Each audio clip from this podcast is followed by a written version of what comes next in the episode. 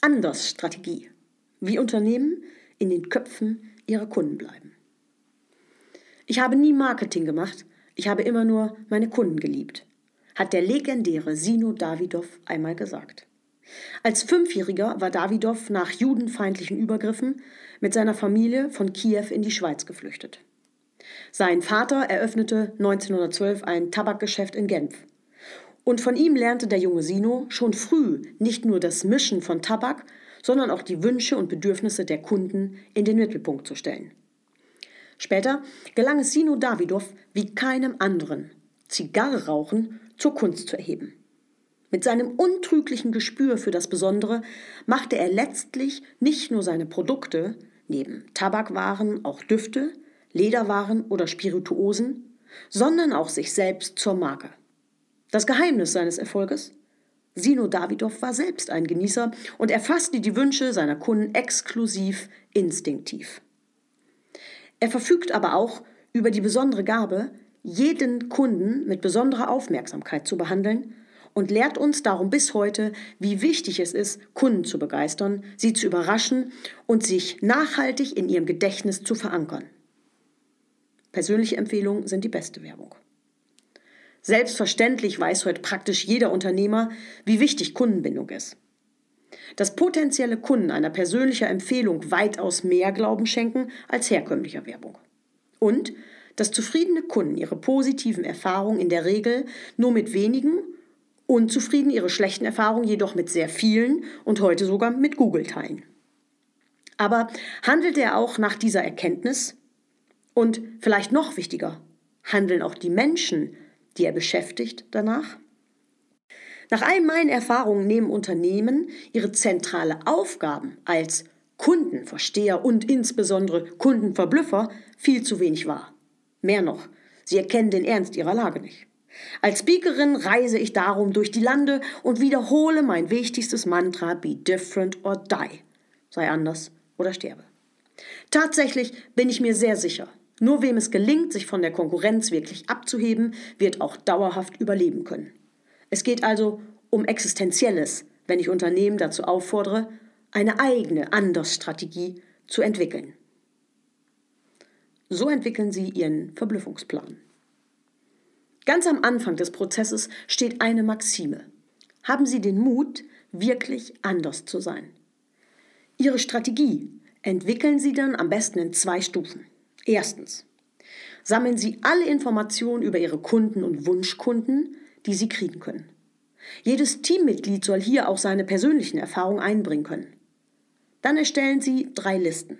Erstens, wer ist mein Kunde oder Wunschkunde?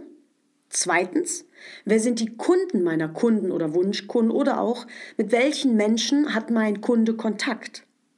Und drittens, mit welcher Idee kann ich die Probleme der Kunden meiner Kunden lösen oder die Probleme, mit denen mein Kunde eben Kontakt hat? Zweitens, entwickeln Sie gemeinsam mit Ihrem Team tolle Ideen, wie Sie Ihre Kunden begeistern können. Klammer auf, denken Sie mal dran, indem Sie Lösungen finden. Klammer zu. Das können Ideen sein, mit denen Sie besondere Wertschätzung dokumentieren. Ideen, mit denen Sie ein häufiges Problem für Ihre Kunden lösen. Ideen, mit denen Sie das Leben Ihrer Kunden einfacher und schöner machen. Ideen im Jahresverlauf, passend zu jeder Jahreszeit. Das geballte Wissen über Ihre Kunden und die Ideen aus Ihrem Brainstorming gießen Sie anschließend in neue Serviceideen, die fester Bestandteil Ihres Angebots werden können sowie zum Beispiel in einen Jahresplan, in dem Sie auch saisonale Besonderheiten berücksichtigen, also in Ihren Jahresverblüffungsplan. Fragen Sie sich dabei stets, was macht den konkreten Monat aus? Welche Feste, welche Feiertage oder welche regionalen Events werden gefeiert? Und was kann für meine Kunden oder die Kunden meines Kunden eine praktische, schöne, wertschätzende Idee oder Unterstützung sein? Ein Beispiel. Typische Themen für den Januar sind gute Vorsätze und neue Ziele für das Jahr, aber eben auch neue Trends oder Termine oder die eisige Kälte. Überraschen Sie Ihre Kunden doch einfach mit ein paar passenden Ideen. Versenden Sie zum Beispiel ein witziges Jahreshoroskop, das zu Ihrem Angebot passt. Schicken Sie Ihrem Kunden einen originellen Glücksbringer.